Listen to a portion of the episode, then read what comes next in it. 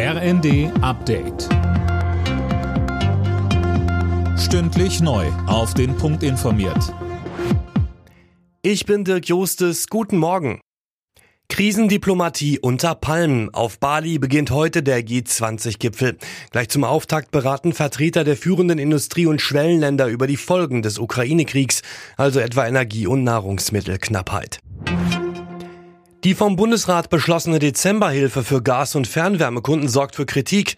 Der Staat übernimmt zwar damit nächsten Monat einmalig die Abschlagszahlung, die meisten Mieter werden davon aber erst viel später profitieren.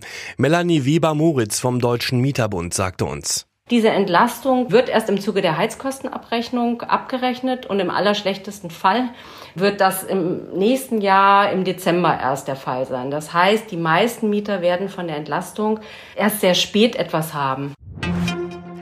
Das deutschlandweit erste LNG-Terminal wird heute in Wilhelmshaven eröffnet. Ab Dezember sollen dort dann Schiffe anlegen, die Flüssiggas aus anderen Ländern liefern. Mehrere weitere Terminals sind geplant. Ziel die Abhängigkeit von russischen Gaslieferungen weiter reduzieren. Jeder siebte Job im öffentlichen Dienst ist befristet. Das zeigen Zahlen des Statistischen Bundesamtes, berichtet das Redaktionsnetzwerk Deutschland. Die Quote ist damit innerhalb eines Jahres um fast 10 Prozent gestiegen. Der DGB warnt, damit verschärfe sich der Fachkräftemangel im öffentlichen Dienst.